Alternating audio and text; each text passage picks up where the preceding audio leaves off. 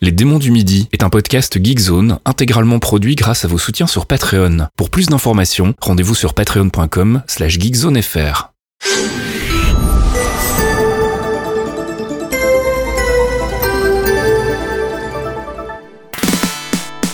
C'est l'heure des démons du midi.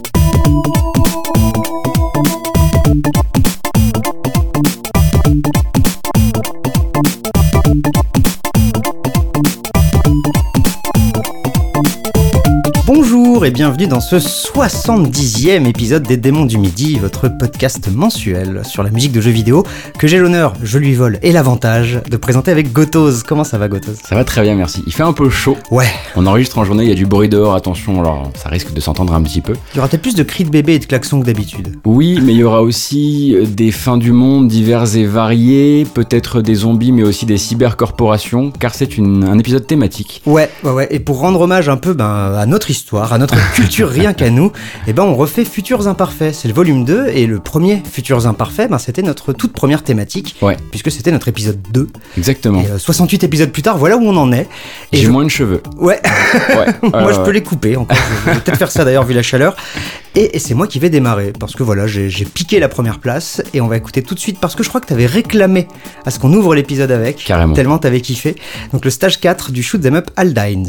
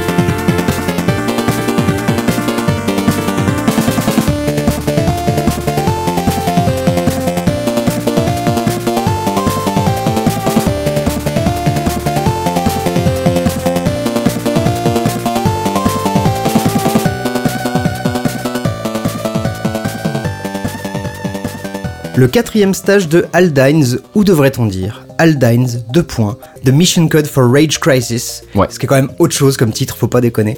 Donc un shoot 'em up, comme je le disais, développé par Produce, qui est le- un petit studio peu connu, mais qui a quand même développé The Seventh Saga et les Super Bomberman, entre autres choses. D'accord. Et euh, sorti en 91 sur PC Engine, Engine pardon, Super Graphics. J'aime bien parler de la Super Graphics. Et on n'est pas passé loin parce que l'action du jeu se passe en 2020. Donc même si Ah. Ok, en 91 c'était le futur, mais nous on n'est plus très loin là, on a failli tricher, tu vois, euh, sur, sur notre euh, frise à nous.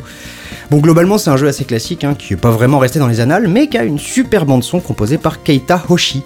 Lui, il entre chez Falcom en 89 pour participer au bruitage du remake de Is Book 1 and 2, et ensuite il va majoritairement bosser pour Hudson Soft. Alors, on va le retrouver à la BO de Superstar Soldier ou Super Bomberman 3, mais ensuite il va surtout faire du sound design ou de la direction audio sur tous les Mario Party, enfin de 4 à 8, une paire de Bloody Roar, sachez que ça va te parler, Ah oui. et encore des Bomberman, et il a fini sa carrière dans le JV avec Marble Saga Kororinpa sur Wii, qui était une sorte de petit monkey ball mignon comme tout. On était en l'an 2020 et donc on était presque en tricherie.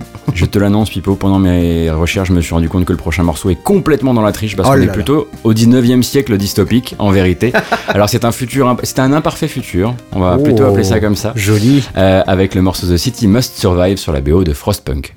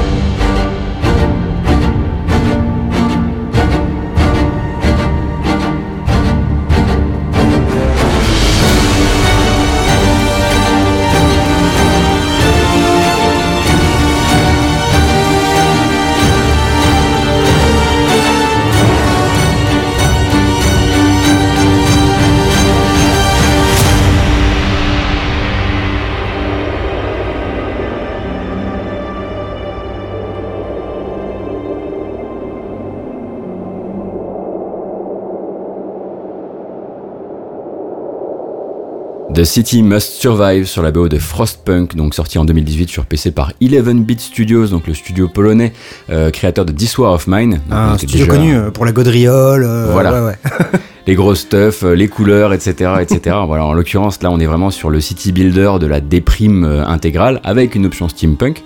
Euh, où en fait tu incarnes le gouverneur d'un groupe de survivants après un hiver volcanique et il faut reconstruire une civilisation et donc une ville euh, en l'articulant tout autour d'un haut fourneau qui en Mm. fait fournit la seule source de chaleur de la ville. Donc c'est des villes en cercle concentrique euh, qui sont faites d'abris, d'hôpitaux, de soupes populaires, de dispensaires, etc. D'ailleurs, c'est assez hypnotique à regarder, hein, puisque Ah, c'est très beau, toujours hein. concentrique, que tu le veuilles ou non. En fait, c'est vraiment dans le gameplay, dans le, le level design d'une certaine manière. Et regarder des parties avancées, c'est- il y a quelque chose vraiment, ouais, c'est l'hypnose, quoi. Et en plus, le moteur est assez joli avec Mm. toute la neige autour, etc. Alors, et ensuite, il y a aussi une seconde couche, c'est les dilemmes moraux euh, réguliers, parce qu'on va te poser des questions aussi euh, euh, déprimantes les unes que les autres, comme est-ce qu'on fait travailler ou non les enfants, est-ce qu'on soigne les vieux ou est-ce qu'on les laisse clamser, est-ce qu'on mange ou non les cadavres, est-ce qu'on met de la sueur de bois dans la soupe pour l'épaissir et Oh qu'elle la tienne plus au corps? Mais c'est notre cher Nodus qui a fait le test ouais. sur Gamecult, qui, à chaque fois qu'il parle du jeu, il nous rappelle que le, quand tu lances le jeu, il y a juste marqué Sophie, 7 ans, n'a jamais vu le soleil. Et c'est déjà la déprime, quoi. C'est ça. Mais bon, ça va assez loin et tu peux finir par construire des mechas, euh, steampunk, etc. C'est assez cool, donc ils, font le boulot des, des, des, euh, des villageois à leur place, enfin, en tout cas une partie du boulot. Et pour la BO, en fait, Eleven Bit est allé toquer à la porte de Piotr Mouzial, euh, comme, pour, comme il l'avait fait pour This War of Mine, en fait. Donc Mouzial, c'est l'un des jeunes loups de la musique de jeux vidéo polonaise, avec Oh, Arkadiusz Rekowski. Je me permets parce qu'on avait déjà repris, ça se prononce Murao. Murao. Ouais. Ah bah écoute, Ou dans voilà. ces eaux-là, en tout cas, mais plus que Eh. musial. Eh ben, on va rester sur un Murao pour l'instant et on verra si on se fait engueuler ou pas. et donc, comme je le disais, euh, voilà, jeune loup de la musique de jeux vidéo polonaise avec Arkadiusz Rekowski. Je vous en ai déjà parlé plusieurs fois et puis on l'a même reçu en invité dans l'émission. Donc, lui, passionné de musique, de film et de JV, il était blogueur à la base, donc euh, Ah. vraiment et compositeur amateur. Et puis d'un coup, paf il s'est passé un truc, alors il a fait Anomaly, et puis ensuite il a bossé sur Bulletstorm, et puis ensuite sur le DLC Blood and Wine de Witcher 3. Ouais. Et puis pour finir, euh, donc Blood and Wine, il faudra qu'on en passe parce que justement la BO est assez particulière par rapport à, à Witcher 3. Et jusqu'à ce Frostpunk qu'il a vraiment fait connaître parce que les gens s'attendaient pas forcément à avoir quelque chose d'aussi épique dans ce qui restait, on va dire, un city builder. Et d'aussi propre peut-être aussi dans la prod musicale pure, Ouais. quoi, parce que c'est quand même, c'est super léché. Ouais, ouais, ouais. Et alors a priori, lui, il a la colle, il a la colle avec quasiment tous les gros studios polonais du moment, donc vous allez en réentendre parler euh, de Piotr Murao, et on verra si je le prononçais bien ou pas. Un de ces jours, on l'apprendra. Mon cher Gotos, Oui. tu sais que ça va être ce moment. Ça y est, on est au troisième morceau de l'épisode. Il faut que je débarque en disant J'amène les BPM Ah bah oui, bien sûr. Et Eh puis, oui. Bon, bah, pour les gens qui nous écoutent le matin, voire vers 9h45 en l'ayant pris directement à 9h30, Faites gaffe. bon courage. Voilà, donc on va s'écouter un morceau tiré du jeu Metal Max Xeno.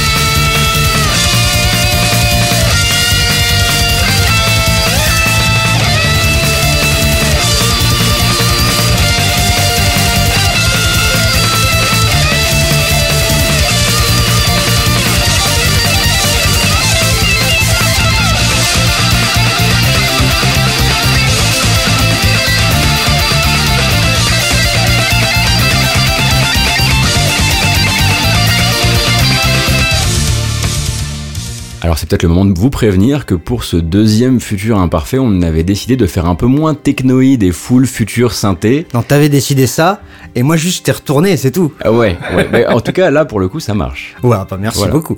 Roar of Steel, donc rugissement d'acier, on ne pouvait entendre que ça, euh, sur la BO de Metal Max Xeno. C'est donc le sixième épisode de la série des Metal Max, qui sont en fait des jeux de rôle en tour par tour avec des combats de véhicules.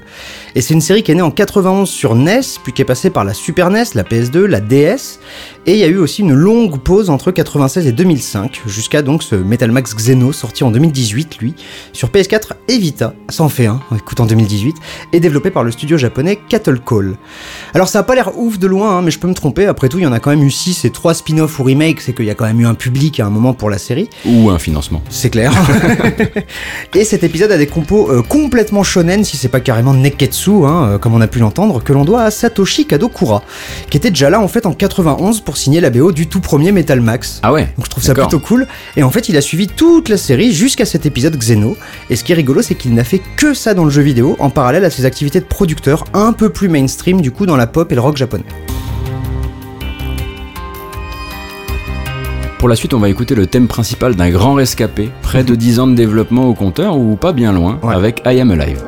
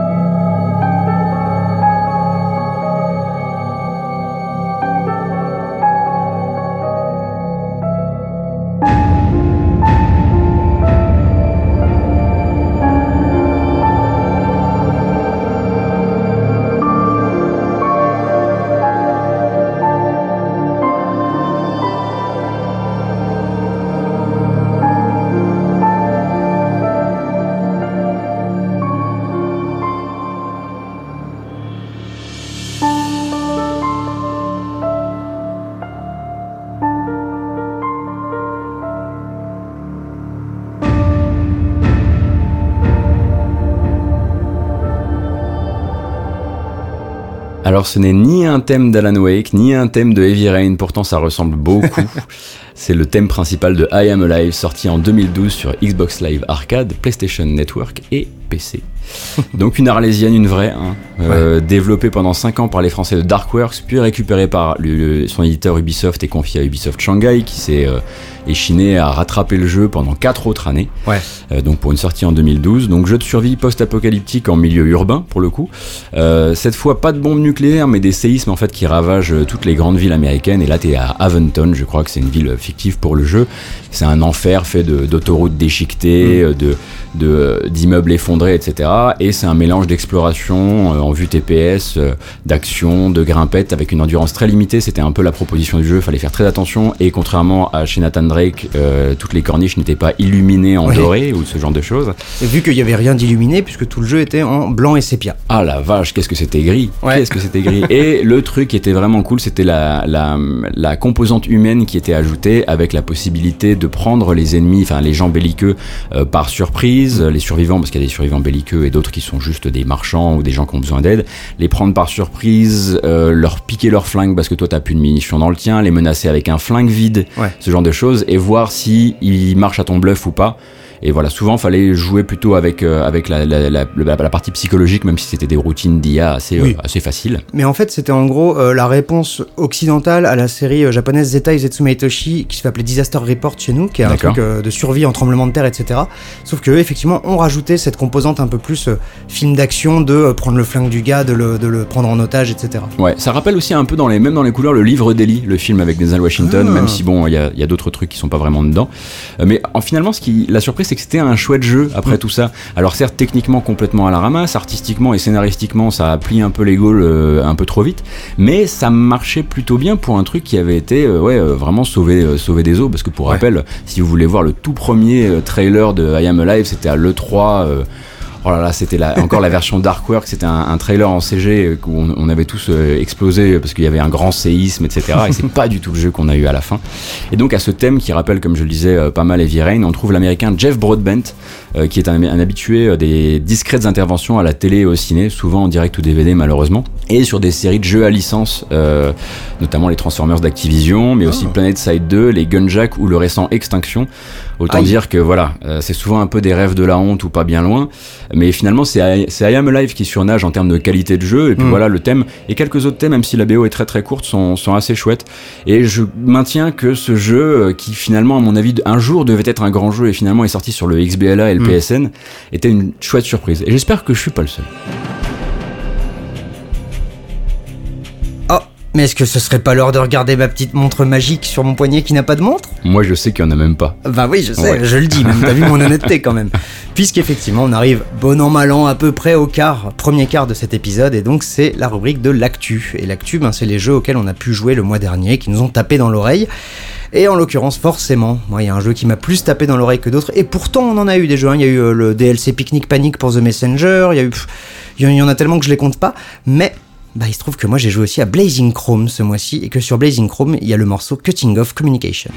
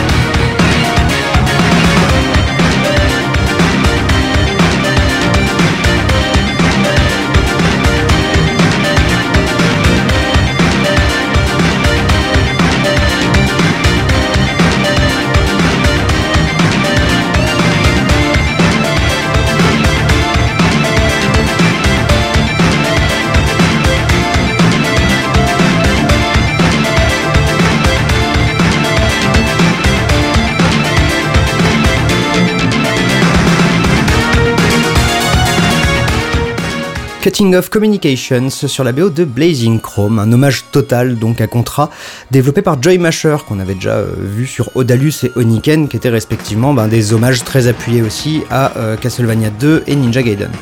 Donc là, ça c'est sorti le 11 juillet dernier sur PC, PS4, Switch et Xbox One. Donc un peu trop classique à mon goût, un peu léger en contenu, mais un vrai chouette jeu d'époque en tout cas, avec des boss géants partout, des explosions toutes les 3 minutes, et une bande son par Dominique Ninmark ou Nitro Flasher. On en parle souvent hein, de ce jeune suédois depuis qu'on avait découvert son taf sur le fan game Mega Man X Corrupted. Qui était du coup dans notre épisode 2. Et oui, exact Eh oui Et depuis, ben, il a fait son petit bonhomme de chemin puisqu'on a pu l'entendre sur des jeux comme Bud Vice, Strikey Sisters ou même plus récemment Rival Megagun qu'on avait passé. Et il a déjà pris sa place pour Moonrider, le prochain Joy Masher, comme quoi bah voilà, ils sont fidèles, ça c'est cool. Et en attendant, moi je suis obligé de vous conseiller son YouTube où il poste des remixes Eurobeat. Donc Eurobeat, c'est ce son un peu dégueulasse à la Initial D là que j'aime tant. bah des remixes Eurobeat de, de thèmes de Star Fox, F-Zero ou Super Metroid. Évidemment, c'est délicieux.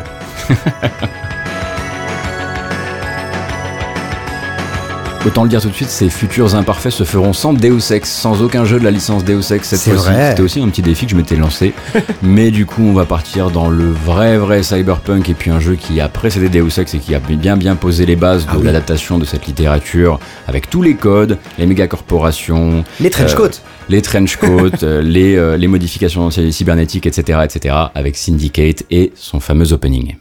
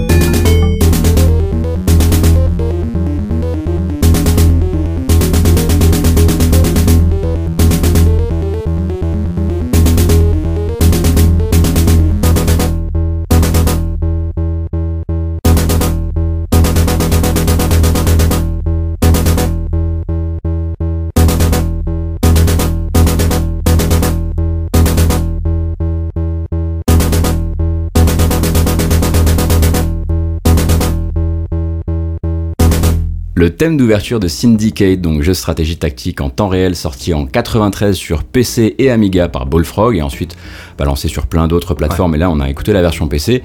Donc là, univers, comme je le disais, 100% cyberpunk puisque t'es en l'an 2096, t'as les nations en déroute, les corporations qui s'approprient absolument tout et Tu même te que rattrapes de Frostpunk là, c'est ça? Oui, voilà, exactement.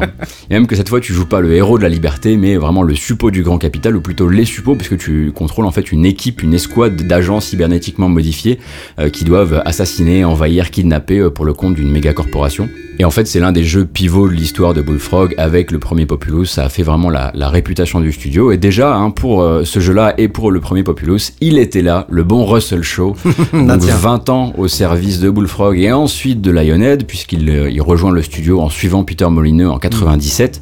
Et puis il reste ensuite, euh, ce qui fait qu'il a bossé sur Dungeon Keeper et Theme Park, mais ensuite Black and White et Fable et toutes les suites. Ainsi d'ailleurs que la, la BO, on, on avait parlé de cette fameuse BO du jeu qui n'est jamais sorti, Fable Legends. Ah, un vrai, un vrai fidèle lui aussi. Ouais, ouais, voilà.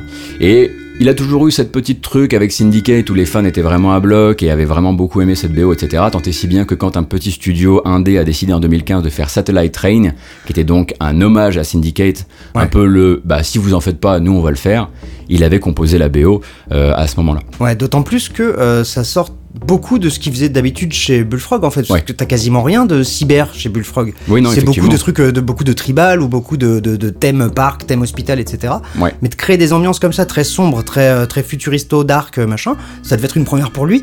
Donc Futuristo Dark, Ah bon celui-ci on le rajoute au bingo. On l'attend de celle-là aussi, ouais. Mais je veux dire, je pense qu'il était assez content même pour Satellite Train de revenir un peu à ces ambiances-là qu'il a pas trop pu explorer chez Bullfrog. Bien sûr, bien sûr. Et donc il quitte Lionhead en 2012 et il bosse ensuite sur des projets rares et très très choisis, euh, comme Earthscape, c'est le jeu Google VR de Mike Bittel. J'ai- J'y ai jamais joué. Ah oui. Euh, ou la BO orchestrale de la série de, de la série qui adapte euh, le- les bouquins The Last Dragon Slayer. Mais c'est vraiment genre une compo tous les temps et temps. Donc j'imagine qu'il fait autre chose à côté maintenant, Russell Shaw. Pour le prochain jeu, je dois avouer que je sais pas du tout à quelle date ça se passe, mais je m'en fous un peu parce qu'il y a Future dans le nom du jeu. Alors du coup perché, on va s'écouter Destruction sur la BO de Future Grind.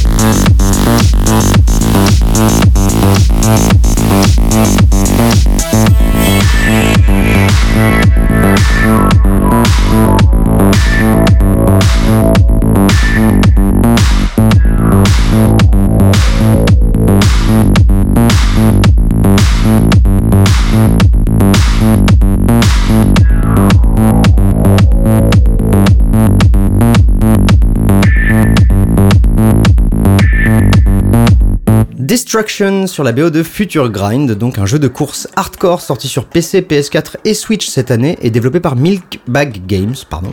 C'est pas facile. Ouais, ouais, non, c'est vrai que c'est un peu compliqué. En gros, on dirige un engin à deux roues de couleurs différentes qui doivent rebondir sur les pistes de la bonne couleur pour ne pas exploser. Ouais, en gros, c'est. Et on explose souvent. Il faut vraiment imaginer euh, que vous contrôlez un hand spinner à deux branches. C'est très joliment dit, j'aurais pas mieux fait. Euh, et il faut grinder sur des, sur des rails, quoi. Et effectivement, c'est du die and retry parce que si tu touches pas la, la bonne couleur, bah tu repars du début. Ouais, c'est une sorte de runner hardcore. euh, donc je, je crois que toi tu l'as bien aimé.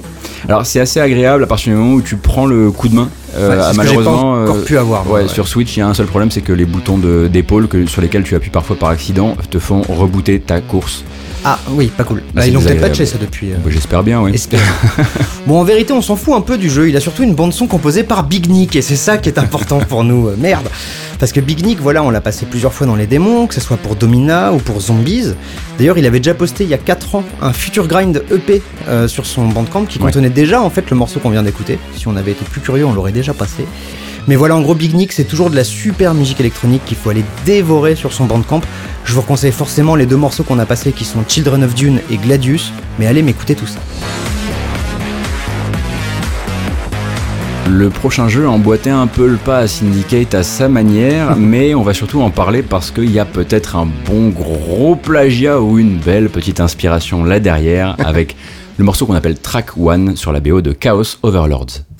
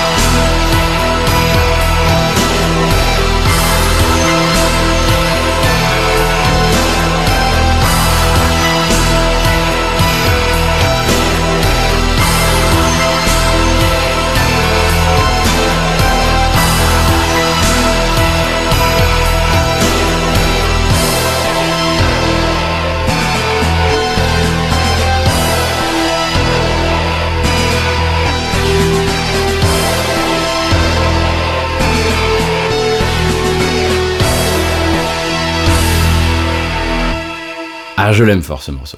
je l'aime beaucoup. C'est le track One sur Chaos Overlords, donc sorti en 96 sur PC et Mac et développé par un petit studio hawaïen qui s'appelait Stickman Games. Ok. Euh, donc encore un jeu de stratégie tactique, décidément, encore dystopique puisqu'on est cette fois-ci en 2046 et pas en 2096. et lui aussi assez diabolique puisque basé sur la conquête d'une ville en déployant des escouades de mercenaires. hein. c'est vraiment, je t'ai Ah raconté ouais. Syndicate tout à l'heure, c'est la même chose, mais là sauf que c'est un peu plus dans une optique jeu de plateau. En vue du dessus, euh, beaucoup moins joli à regarder, beaucoup moins novateur aussi, et souvent il est comparé à Syndicate comme une version un peu jeu de plateau de Syndicate, euh, un peu simpliste. Où t'aurais pas genre une prise directe sur les personnages Voilà, en gros tu les poses à des endroits et ils ramènent du flouze, enfin ils génèrent du flouze, donc c'est vraiment comme un jeu de plateau. Hmm. Mais le fait que le jeu n'ait pas été, à mon avis, un grand grand hit n'a pas empêché, a priori, un certain Brian Hugh Warner, natif de l'Ohio, euh, d'y avoir joué. Brian Marilyn Manson Warner, euh, Oh. compositeur de mille choses, dont le thème principal du film Resident Evil, le tout premier. Et j'aimerais juste qu'on se rafraîchisse la mémoire en écoutant un petit extrait.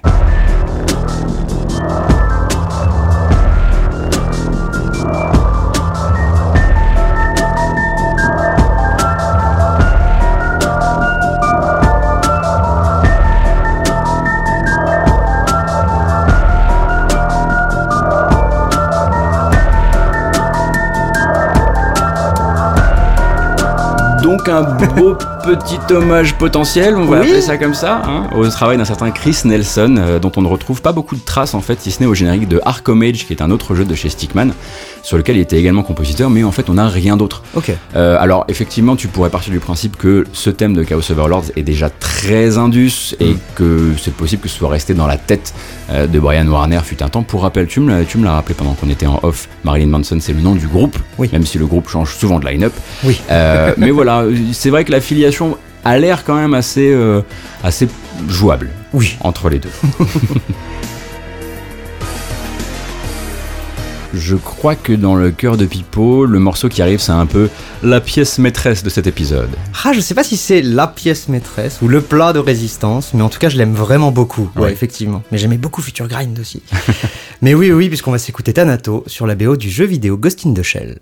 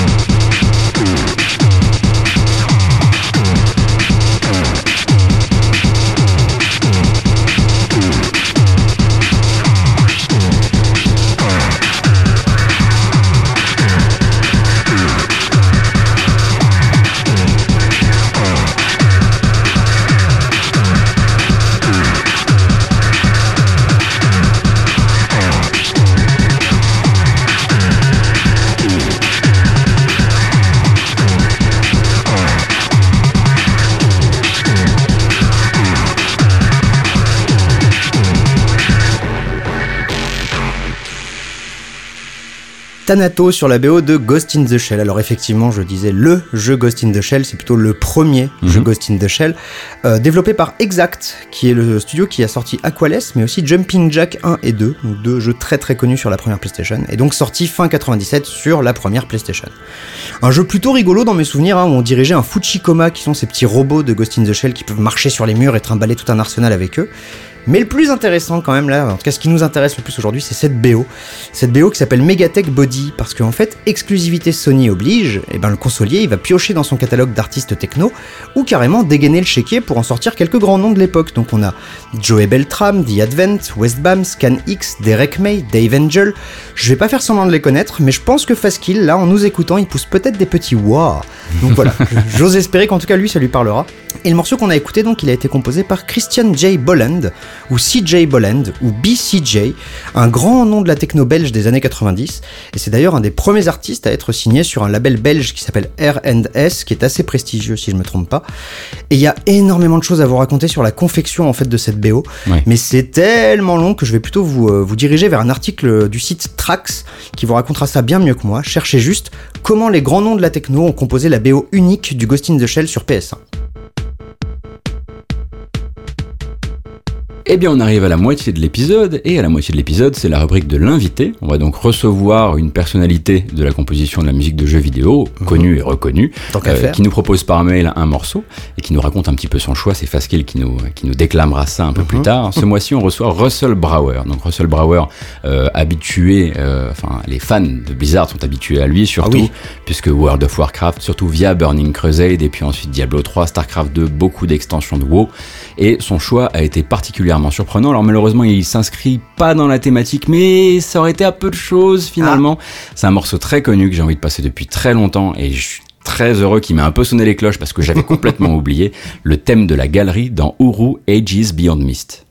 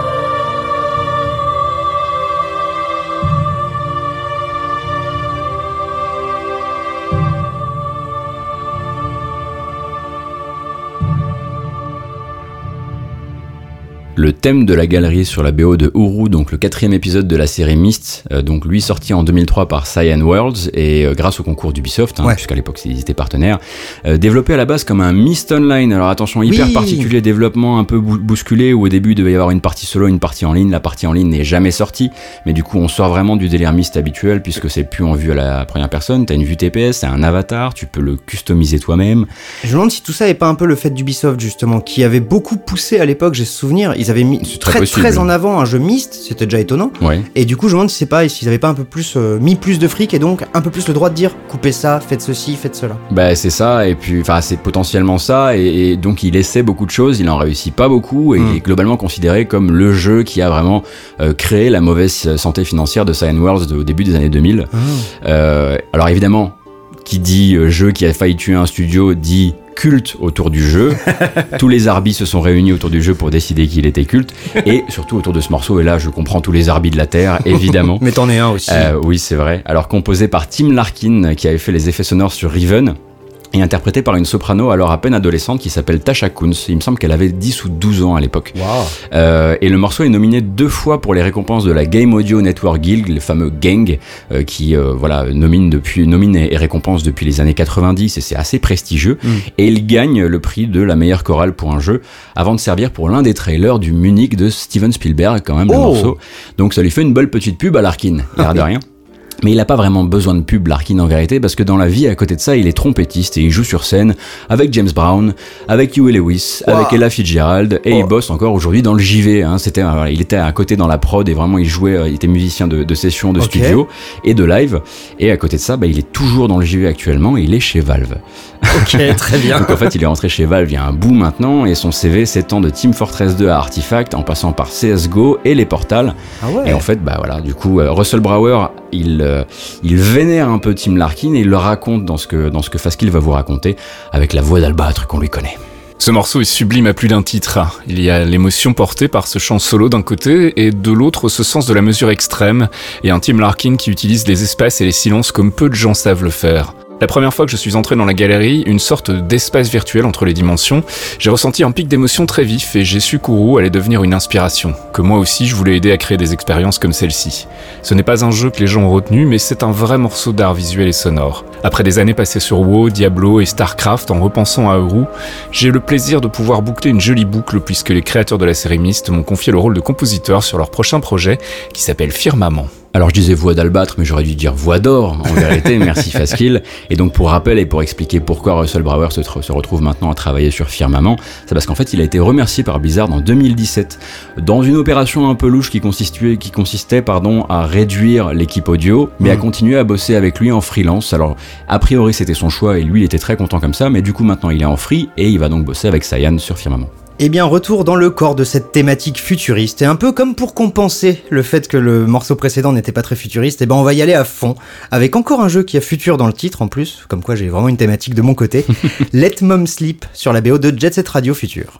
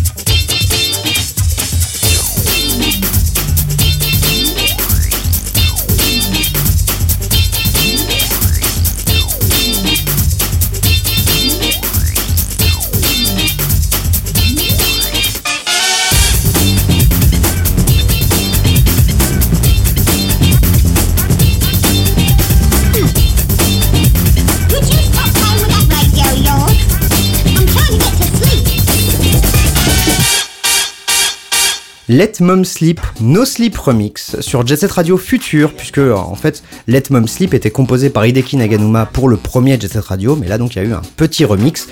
Donc Jet Set Radio Future, développé par Smilebeat, est sorti en 2002 sur Xbox première du nom, qui, rappelons-le, parce qu'il faut toujours le rappeler, était finalement la Dreamcast 2. Oui, Eh c'est ouais, vrai. eh oui. Toujours une simulation donc de gilet jaune à roulette, hein, où on combat un régime totalitaire en posant des tags sur des murs. ça se saurait si ça marchait vraiment comme ça. Et donc voilà une ambiance cel shading, street électro avec toujours une bande son de dingue. Et donc ce remix de Let Mom Sleep par Richard Jacques. Et on est toujours content d'en parler quand Mais même. oui, bien sûr. Donc Richard Jacques, en gros, il a fait partie de l'équipe qui a modelé le son euh, Sonic à son arrivée dans la 3D fin 90, notamment avec les morceaux les plus cucus de Sonic Air. Moi, je les adore d'amour, évidemment, mais aussi avec Headhunter Redemption et plus tard Pursuit Force, 007 Bloodstone, Little Big Planet Karting. Et plus récemment, bah, quelques compos sur Knowledge is Power pour Sony. Je sais pas si tu te rappelles de ce petit jeu qui se joue au téléphone, Oui, une oui, sorte oui. de Jackbox euh, où tu poses des questions sur tes copains, machin. Bah, toutes les petites musiques derrière, en fait, c'est Richard Jacques. Et d'ailleurs, bon, parlons de Richard Jacques tant qu'on est là, parce qu'en plus t'as mentionné Bloodstone. Ouais. Je vais vous passer du Bloodstone. D'accord. Parce qu'en fait, à chaque fois, nous on se dit ouais, mais c'est que du James Bond et c'est des thèmes qu'on connaît déjà, etc. Mais Richard Jacques avait tellement, tellement compris euh, la musique de James Bond et vraiment le James Bond des années 2000, etc. Dans les bonnes, dans vraiment la, la bonne manière de le faire. Faut absolument qu'on en écoute. Et bah, très bien. Le prochain héros de jeu vidéo de cette sélection est assez occupé dans sa vie parce qu'il est à la fois jury, juge et bourreau, on le sait. Et pas très gilet jaune pour le Et coup. pas très gilet jaune pour le coup, il s'appelle Judge Dredd, on va écouter la version Super NES et le morceau Heavenly Heaven.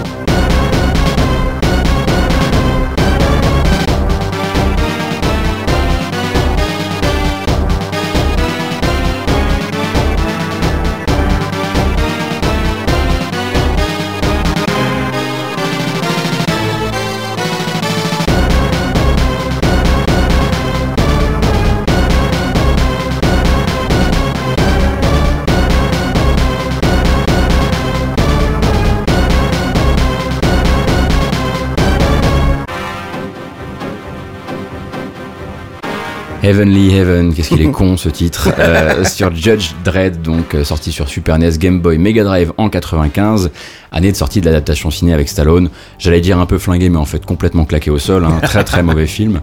Et c'est donc un produit dérivé ce jeu, donc édité par Acclaim, tiens donc, euh, Ouais. et développé pour sortir à l'heure, avec ce que ça comporte d'équilibrage fumé, de boss, euh, voilà, à s'arracher les cheveux. Mais c'est marrant parce que tu disais Super NES, Mega Drive et Game Boy, connaissant l'époque et connaissant un peu le- le- la manière dont étaient gérés les jeux à, euh, les jeux à licence, Mhm. peut-être même que c'est trois jeux différents. Ah oui, trois oui. BO différentes du Oui, coup. très Parfois même Super NES et Mega Drive avaient pas le même jeu quoi. Et là, je crois que c'est le même compositeur qui est sur euh, toutes les versions en Ah. plus. Donc peut-être que c'est les mêmes mélodies en tout cas. Ouais. Mais voilà, jeu en tout cas sur Super NES, faut bien le dire. S'il était pas très bien équilibré, visuellement ça tuait, ça tuait Ouais. vraiment la gueule. Moi ça m'a vraiment. euh, J'allais chez un pote, genre religieusement pour jouer à Judge Dredd quoi. Donc J'avais ça, mais moi c'était Half-Life, hein, excuse-moi. oui, bah, excuse-moi, Ah oui, bah monsieur, oui. monsieur bourgeois. Quoi. Bah, Donc, il y avait des, il y avait des animes rotoscopés de l'amour, il y avait des bruitages qui tuent, il y avait des effets de pyrotechnie, mais sublimes, mais c'était vraiment, c'était incroyable. On en parlait vraiment dans la cour de récré, en tout cas dans la mienne, mais bon, on était, voilà, on était en Moselle. C'est que tout le monde comme moi vont aller vérifier et si ton jeu il est, il est tout flingué, on va, on va se foutre de toi. Franchement, allez voir un long play, vous allez halluciner sur les animes, en tout cas au moins là-dessus. Quoi. Ok. Et même la musique, moi je l'aime beaucoup, ce qui n'a finalement rien d'étonnant puisqu'en fait c'est signé par l'un de ces noms qu'on voit souvent revenir dès qu'il s'agit d'un jeu à licence de l'ère 16 bits et pas les noms qu'on cite habituellement. Ah. Andy Brock, euh, aussi bien versé dans la Super NES que la Mega Drive et la Game Boy, et euh, il était déjà aux manettes sur en fait plein plein de jeux à licence dont Alien 3, Bram Oh. Stoker's Dracula, Terminator 2 The Arcade Game sur Super NES, l'incroyable Hulk, Batman Forever, Primal Rage, Stargate, Bugs Bunny Double Trouble, Ben voilà. Ah ouais. Et ensuite, il a continué avec Acclaim pendant un petit temps, notamment sur Forsaken. Forsaken Enfin, Forsaken, à chaque fois, je me dis, faut qu'on en passe. Chaque fois, j'écoute. Chaque fois, c'est pas bien. en fait. Forsaken Forgotten. voilà, exactement. Euh, Revolt, Armorins, Ah avant oui. de quitter Acclaim et de partir chez NCSoft. Puis ensuite. C'est là où il y a l'argent en même Et temps. oui, hein. voilà. Et ensuite chez Vigil Games où il a bossé en petite main sur les Darksiders. Ok. Avant de poser ses valises en 2012 chez Blizzard. Donc c'est non mais c'est vraiment mais c'est les chaises musicales cet épisode. Bah, c'est marrant parce qu'on parlait des, des gens très fidèles et puis là on en a un qui au contraire c'est du freelance euh, même quand il est embauché quoi. Ouais, c'est ça. Et donc Andy Brock maintenant, il est sound designer senior chez Blizzard et il y est encore à l'heure actuelle, même après la réduction dont je parlais de Ouais. cette équipe audio. Bon bah du milieu des années 90 on va revenir un peu plus proche de nous quand même, hein, ça suffit un petit peu tes vieilleries, puisqu'on va s'écouter Echoes sur la BO de Cosmic Star Heroine.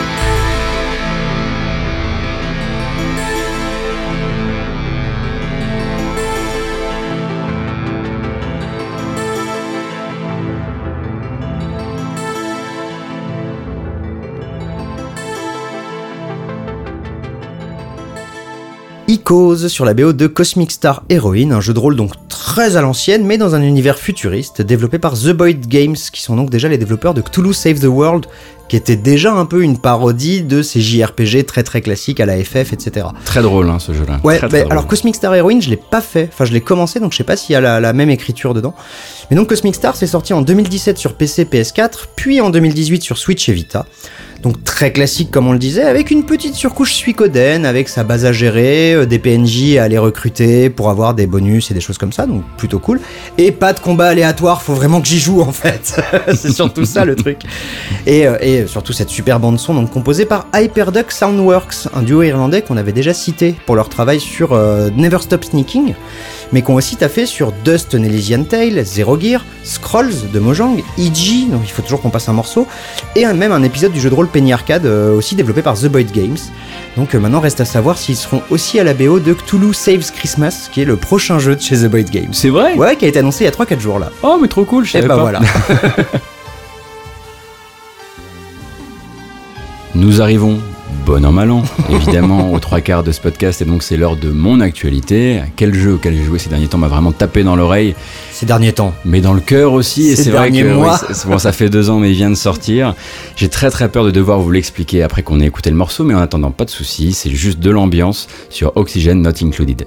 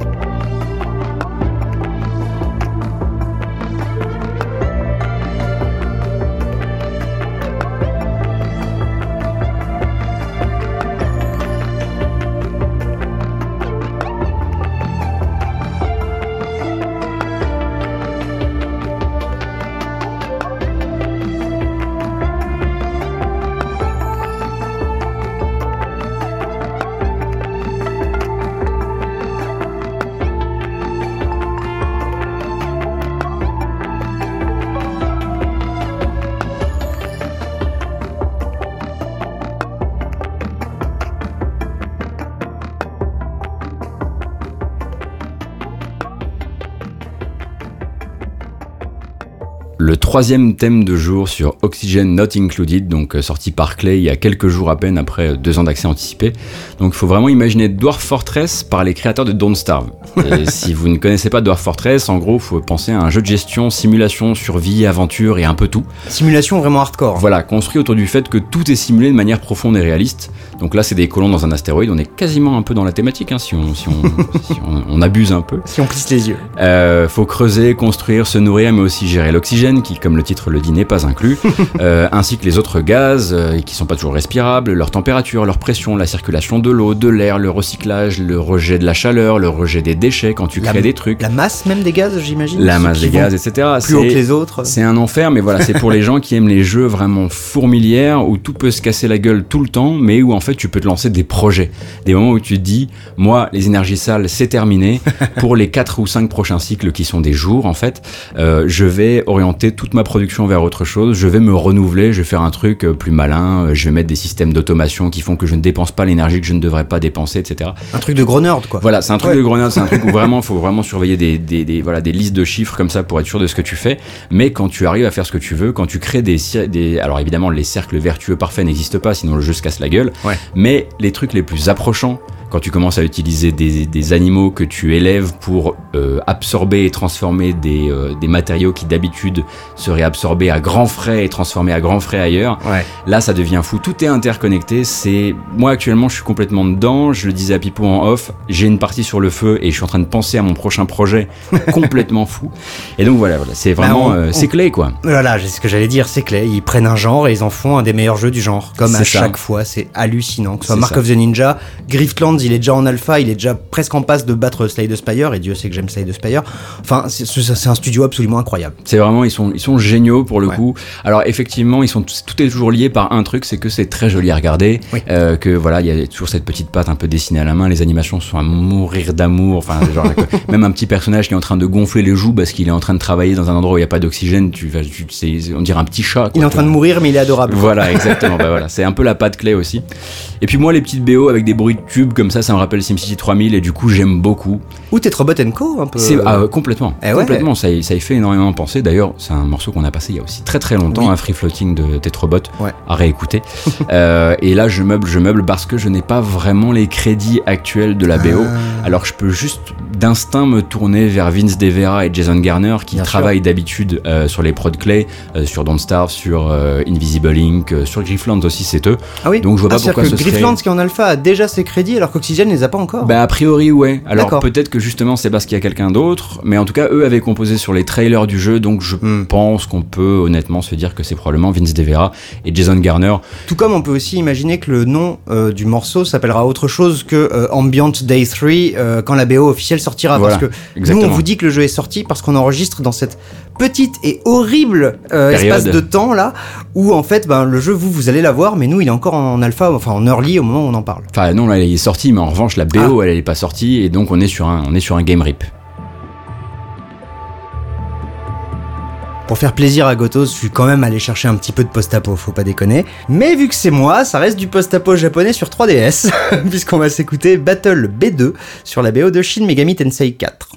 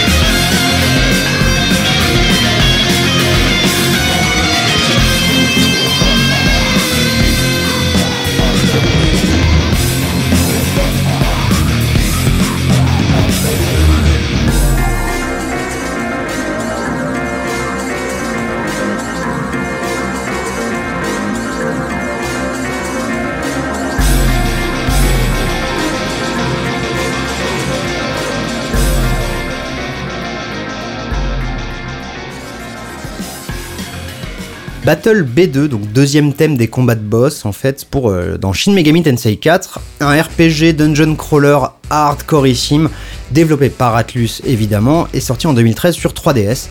Très vite, hein, Shin Megami Tensei, c'est un peu la série mère qui a enfanté les personnages derrière. Donc c'est une sorte de Pokémon de la déprime en gros où on discute avec des démons pour les recruter. Bah ouais, c'est ça. hein. Oui, c'est vrai. Et en plus, c'est super dur, mais c'est génialissime. Avec la plupart des, des chouettes systèmes de personnages viennent de Shin Megami, notamment le fait de pouvoir voler des tours aux adversaires, ce genre de choses. Et ici, on est dans une sorte de Japon féodal, mais futuriste post-apo. Cherchez pas, c'est Shin Megami Tensei, c'est flingué, mais c'est trop trop bien.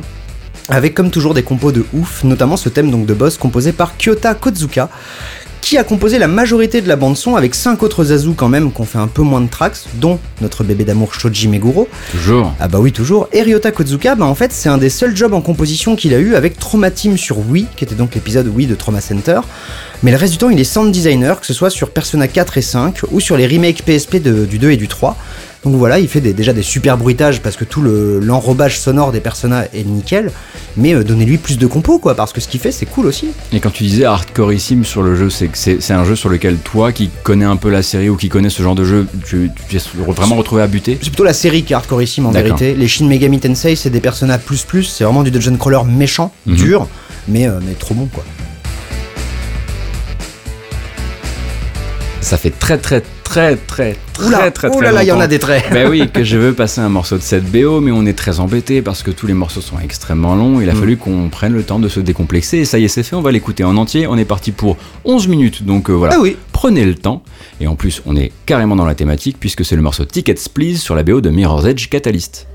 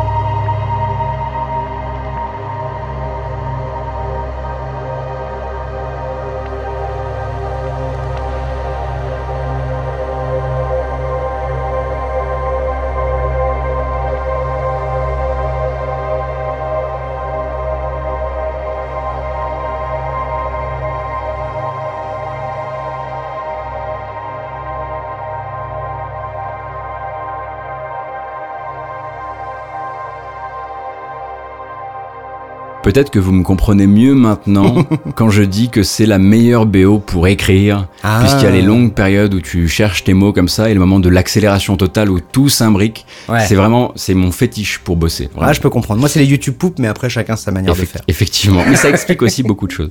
Euh, donc c'est le morceau Tickets Please sur la BO de Mirror's Edge Catalyst ou Mirror's Edge 2, donc sorti en 2016 par EA sous la forme du jeu que les fans ne savaient pas qu'ils ne voulaient pas. Ouais.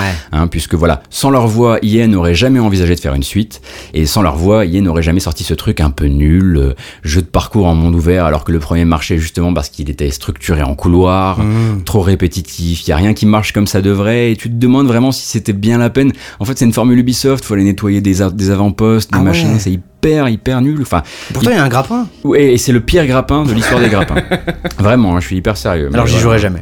Donc en fait, il reste quelques délires architecturaux, forcément pour se consoler, parce que voilà, la DA du jeu reste quand même. Parfois, elle te dessert malheureusement parce que tu ne lis pas le fait qu'il y a un précipice juste devant toi en open world. Ah ouais. Mais parfois, tu arrives dans une pièce, tu regardes le plafond et tu te débloques. Voilà, Ouais. C'est un peu la, la formule. Et il reste toujours eh bien, la présence à la BO de Solar Fields. Eh oui. Euh, donc c'est l'alter ego créé par, par Magnus Birgerson à la fin des années 90 pour commencer à sortir ses premiers en- euh, EP entre Electronica et Ambient.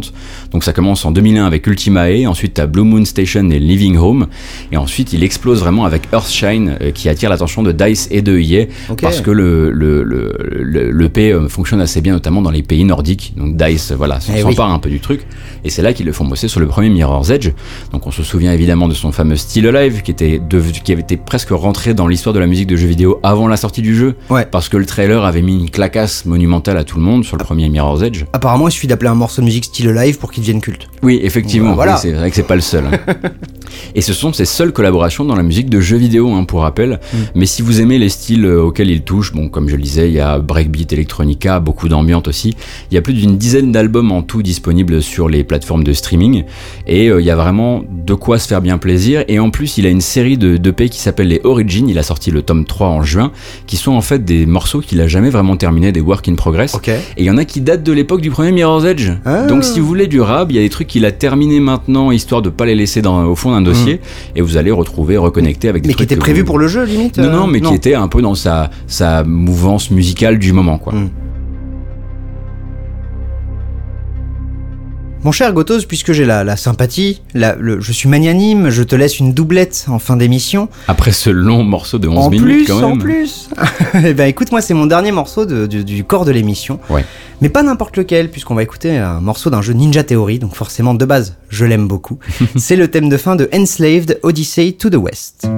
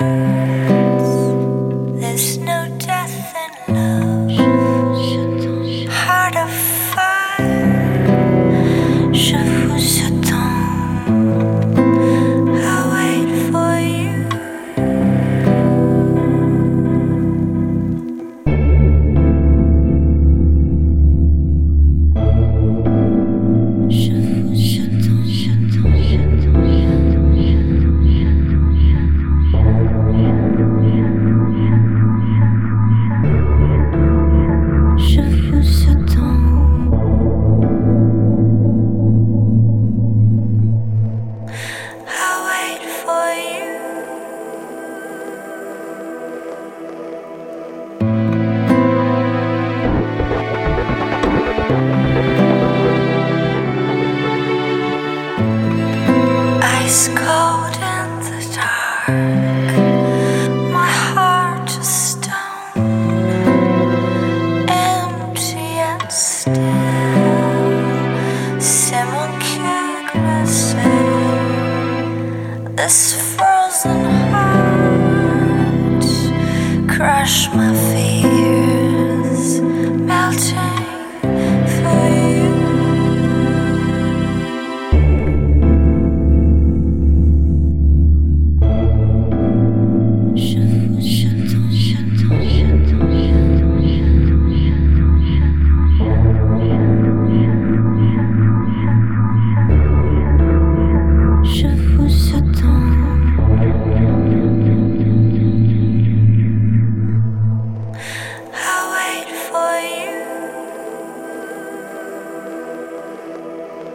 No Death in Love sur la BO de Enslaved Odyssey to the West, un jeu d'action développé donc par Ninja Theory, est sorti en 2010 sur 360, PS3 et PC.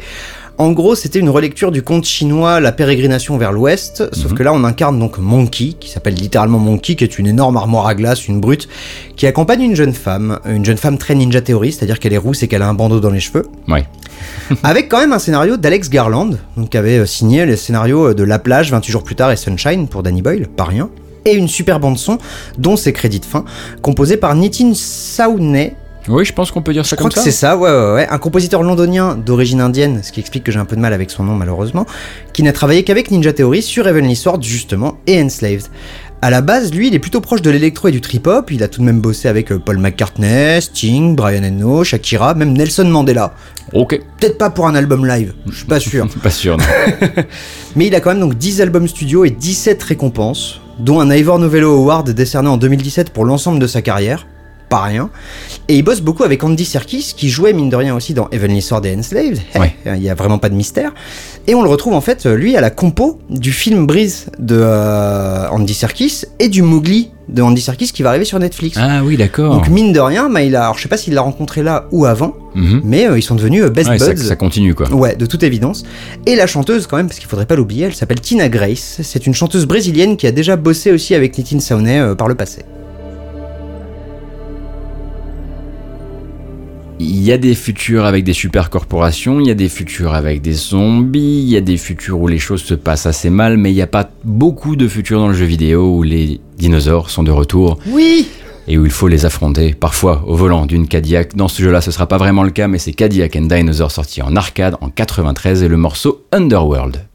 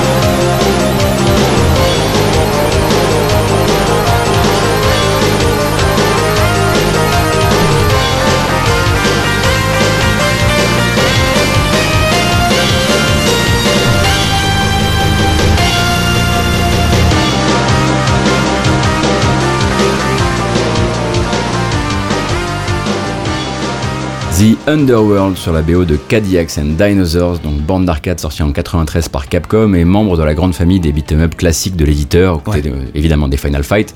Le, bon, allez, on va dire qu'on met Captain Commando dedans On et met le Punisher même- surtout, on met le Punisher On met Punisher et je rajoute même King of Dragons parce que je suis sympa. Bah oui, et les, et les, do- les donjons et dragons aussi. Merde. Voilà, mais lui n'est pas dans la collection qui est sortie sur Switch malheureusement, Cadillac and Dinosaurs, et il manque un petit peu. Donc produit dérivé d'une très courte série animée, elle-même inspirée du comics Xenozoic Tales de Mark Schultz, dans un monde post-apo où les humains en fait ont fui la pollution et les catastrophes en se réfugiant sous terre, et quand ils remontent à la surface, surprise, les dinosaures sont de retour, Et oui et il va falloir un petit peu évoluer dans ce monde très pulp où en fait il y a des, chasseurs avec des flingues un peu pourris qui doivent aussi composer avec la présence des dinosaures, mais. Un peu de Fallout dans le sens où il y a des factions, il y a des ennemis, il y a des punks avec des chaînes de vélo, etc. Enfin, des Je chaînes de moto Je plutôt. trouve même gentil de dire très pulp là où c'est genre turbo pulp sa race en fait. C'est que ça quoi. Mm. C'est euh, c'est littéralement toutes les covers de bouquins pulp que t'aurais pu voir il y a des années. euh, les dinosaures sont revenus et le mec il a un fusil en bandoulière, Voilà, on dirait et- le gars de Jurassic Park. Et tout ça sur fond de euh, civilisation ravagée, t'as les villes fantômes, les trucs qui se sont effondrés, etc. Évidemment, ça donne une gueule au jeu Ouais. et un charme particulier qui fait que il a eu son culte, évidemment.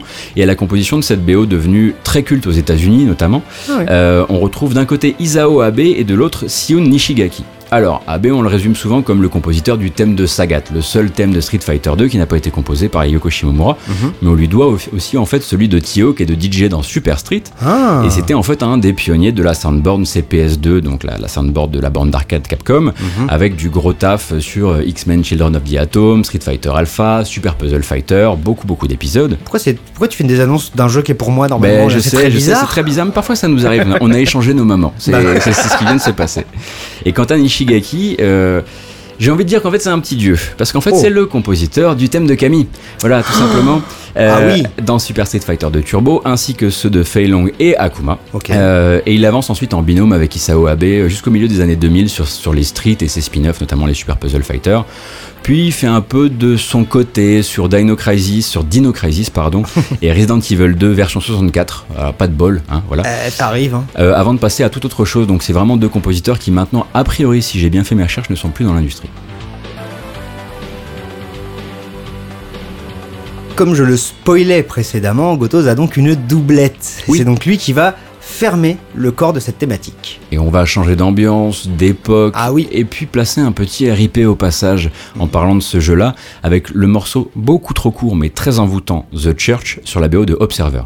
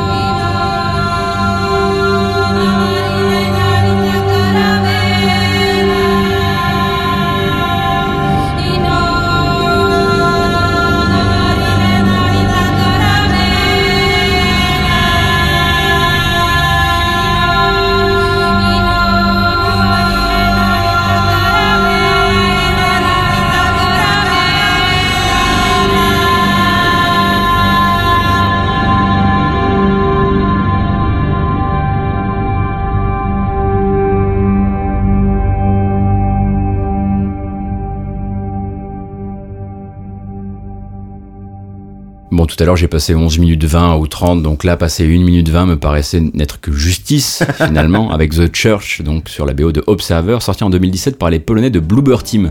C'est les créateurs de la série Layers of Fear, qui est une série maintenant, puisqu'il y a le 2 qui est sorti cette année, Ouais. et l'imminent jeu Blair Witch, qui a été dévoilé à l'E3 et qui sort à la rentrée, si, si mes souvenirs sont bons, ou, Ou à en la plein fin milieu de l'été là, ouais. Ouais, un plutôt, truc ouais. comme ça. Donc un jeu d'enquête qui donne dans le polar crade, halluciné et dérangeant dans la Cracovie de 2084, au moins pour une fois, on est à un autre endroit.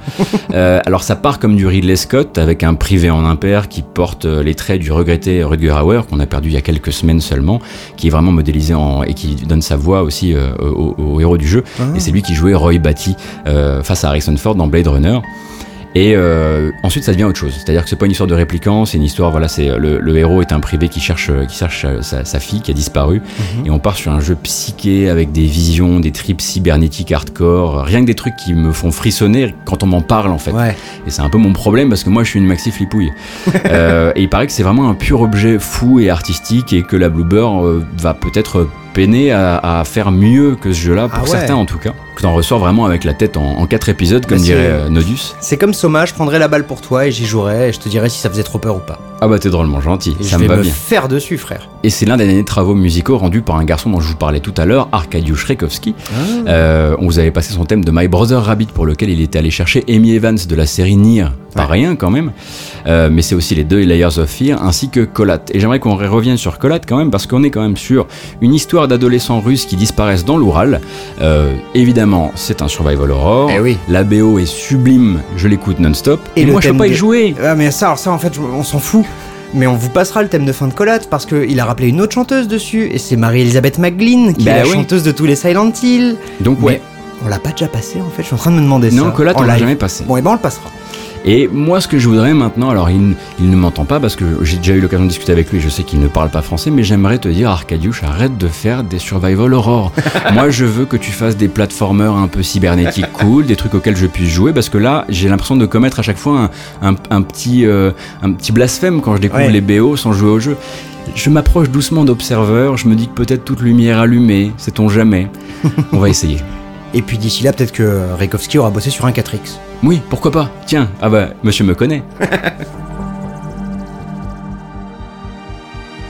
Et après donc ta très jolie doublette, eh bien il est temps de fermer, de clore ce corps de l'émission pour passer à la reprise, puisque ben, si vous nous écoutez pas depuis longtemps, vous ne savez peut-être pas, mais le dernier morceau de chaque épisode c'est une reprise.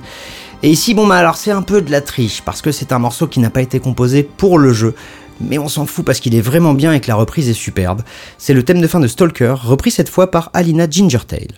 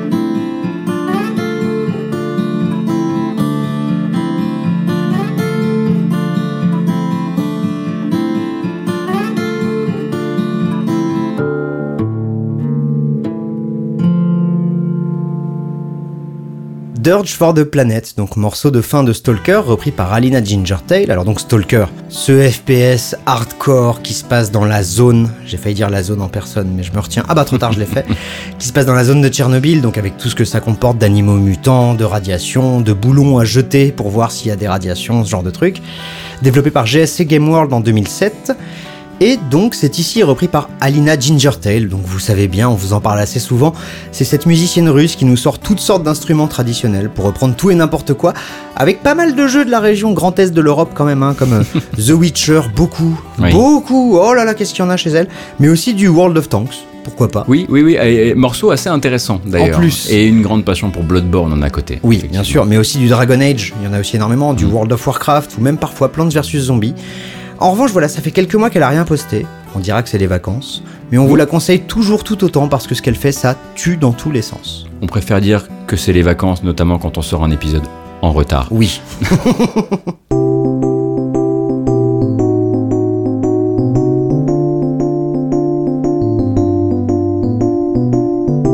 Et c'est donc la fin de ce 70e épisode, normalement, effectivement, de juillet, même s'il sort un peu récrac. Oh, Bon, Ça nous arrive. euh, on espère qu'il vous a plu. On tient à remercier ceux qui le rendent possible, en commençant bah oui. par Faskill, évidemment, qui prête sa voix à l'invité chaque mois. Mais pas qui, que. Voilà, qui est le producteur de ce podcast et qui fait que tout ça n'est pas enregistré avec un son qui fleure bon les latrines. C'est ça, si ça résonne pas, c'est grâce à lui. Voilà. Et aussi merci à CAF, bien sûr, cofondateur de Geekzone FR, mais surtout, plus que tout, merci à vous, Mhm. forcément, parce que vous nous écoutez, ce qui est déjà beaucoup, mais en plus, parfois, vous nous parlez, vous nous répondez, vous nous racontez que vos gamins écoutent le podcast, ce qui fait que nous, on se retient de dire des gros mots. Euh, mais voilà, donc forcément, voilà, plein, plein, plein de bisous à vous, que vous soyez revenus de vacances, que vous prépariez vos vacances, peu nous importe, nous, on vous fait quand même des bisous et des câlins, et on espère que tout ira bien jusqu'au mois prochain.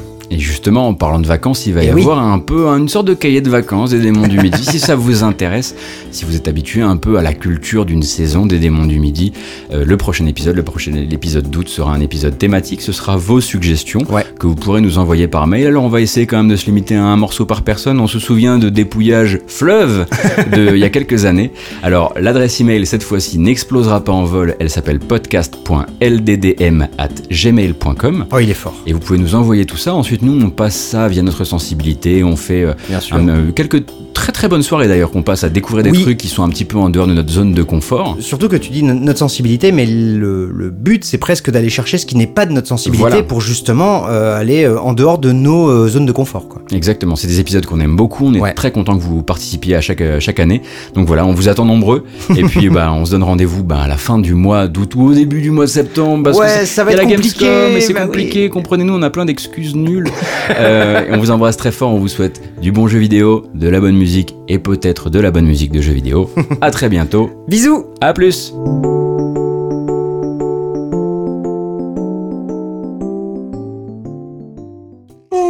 Désolé. Ah mais je t'en prie. Pas que je m'ennuie, c'est de la vraie fatigue. Nous voilà repartis. Je sais pas pourquoi j'ai fait ça. Me demandez absolument pas pourquoi j'ai fait ça. Je sais déjà que ça part à la fin de l'épisode. Euh, On te le voilà. demandera pas, bah ça va faire un beat ça. Oui, je pense. Futuristo dark euh, machin. Futuriste d'art. Oh non C'est parti alors. C'est très joliment dit, j'aurais pas mieux fait. Allez, donne-moi de la voix, Pipo. Allô, allô, monsieur l'ordinateur, dites-moi, dites-moi euh, un truc dans mon cœur. J'ai tout renversé la vinasse. Allô, allô, monsieur l'ordinateur, dites-moi, dites-moi euh, un truc dans mon cœur. Euh, J'ai pas su boire le vin. J'ai failli faire un faux miaou et j'ai eu peur que ça les attire. À tes souhaits, euh, si c'est pas ça qu'on dit, mais. Mais c'est gentil. Puis ça, ça, ça fait un peu de vrai. Allez, donne-moi de la voix, Pipo. Allô, allô, monsieur l'ordinateur, dites-moi, dites-moi euh, dans mon cœur. J'ai tout renversé la vinasse. Allô, allô, monsieur l'ordinateur, dites-moi, dites-moi euh, dans mon cœur. J'ai pas su boire le vin.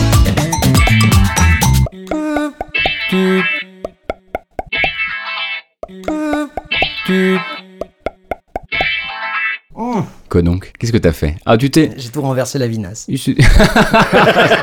Oh, face que ça, c'est libre. Oh merde, non, ça, Ah bah, ça si. rec Si, si, ça c'est libre. Je suis désolé, j'ai tout Ouais, renversé ouais. la vinasse, c'est Ouais, merveilleux. ouais, ouais, J'ai pas su boire le vin. On repassera à la bière, écoute. un podcast signé Faskill. Faskill.com